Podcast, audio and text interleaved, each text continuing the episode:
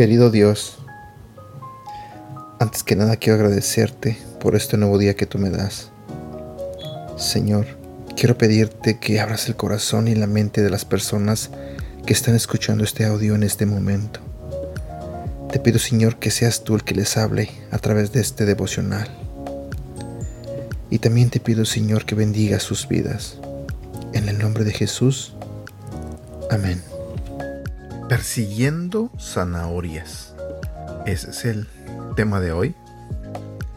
Buenos días, ¿cómo estás? Mi nombre es Edgar y este es el devocional de Aprendiendo Juntos. La idea de persiguiendo zanahorias viene de la metáfora de la zanahoria y el palo, la cual fue escrita a mediados de 1800. Imagínate la caricatura de un burro con una zanahoria colgando y fuera de alcance. El jinete sostiene la zanahoria atada al palo para motivar al burro a andar. El burro siempre está a un paso de distancia de la zanahoria. ¿Te sientes a veces como el burro? Mucho antes de 1800, el rey Salomón lamentó estas búsquedas inútiles en la vida y se refirió a ellas como perseguir el viento. ¿Alguna vez has tratado de atrapar el viento? Si te das cuenta, siempre va un paso adelante. Lo complicado acerca de solamente un paso más es que siempre habrá un paso más. Solo unos años más para el trabajo. Solo unos años más cuando te gradúes, cuando te cases, cuando los niños sean mayores, cuando tu fe sea más fuerte, cuando puedas comprar algo para la vida que te dé la felicidad. Solamente un paso más. Hay una mejor manera de vivir. Bájate de la caminadora del éxito. La vida es mucho más de lo que parece, más grande y mejor. Jesús se refirió a esta frenética búsqueda por más en Mateo capítulo 6. En un momento voy a leer el capítulo, pero quiero que hagas esto que al leer las palabras de Jesús el día de hoy, intenta esto. Respira hondo y vacía tu mente de las preocupaciones.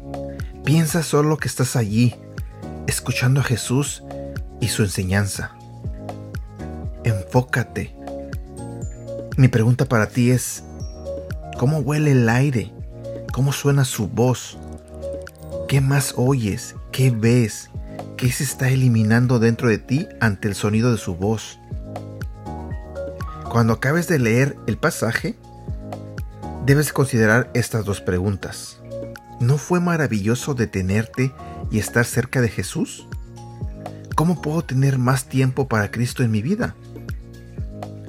Después de leer los versículos de hoy, ora y pide a Dios que te calme lo suficiente para escuchar su voz a lo largo del día. Yo voy a leer los dos versículos por ti.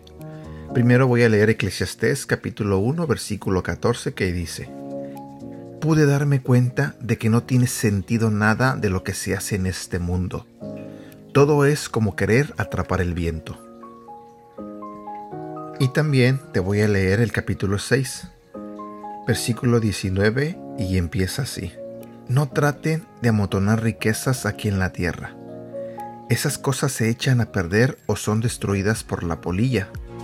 Además, los ladrones pueden entrar y robarlas.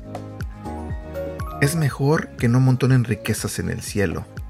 Allí nada se echa a perder ni la polilla lo destruye. Tampoco los ladrones pueden entrar y robar. Recuerden que la verdadera riqueza consiste en obedecerme de todo corazón.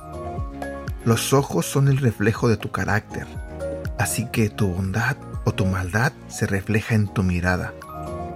Ningún esclavo puede trabajar al mismo tiempo para dos amos, porque siempre obedecerá o amará a uno más que al otro. Del mismo modo, tampoco ustedes pueden servir al mismo tiempo a Dios y a las riquezas. No vivan pensando en qué van a comer, o qué van a beber, o qué ropa se van a poner.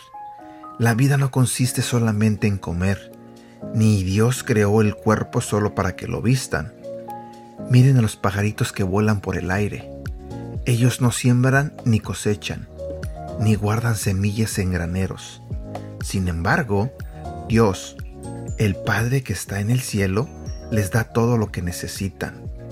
Y ustedes son más importantes que ellos. ¿Creen ustedes que por preocuparse vivirán un día más? Aprendan de las flores que están en el campo. Ellas no trabajan para hacerse sus vestidos. Sin embargo, les aseguro que ni el rey Salomón se vistió tan bien como ellas, aunque tuvo muchas riquezas. Si Dios hace tan hermosas a las flores que viven tan poco tiempo, ¿acaso no hará más por ustedes? Veo que todavía no han aprendido a confiar en Dios. Ya no se preocupen por lo que van a comer o por lo que van a beber o por la ropa que se van a poner. Solo los que no conocen a Dios se preocupan por eso. Ustedes tienen como Padre a Dios que está en el cielo y Él sabe lo que ustedes necesitan. Lo más importante es que reconozcan a Dios como único Rey y que hagan lo que Él les pide. Dios les dará a su tiempo todo lo que necesiten, así que no se preocupen por lo que pasará mañana. Ya tendrán tiempo para eso. Recuerden que ya tenemos bastante con los problemas de cada día. ¡Wow! ¡Qué bonito versículo! Y en verdad qué bonito devocional. Me gustó mucho. Espero que te haya gustado a ti también. Si te gustó, compártelo. Compártelo con tus amigos, con tus familiares. Es bien sencillo.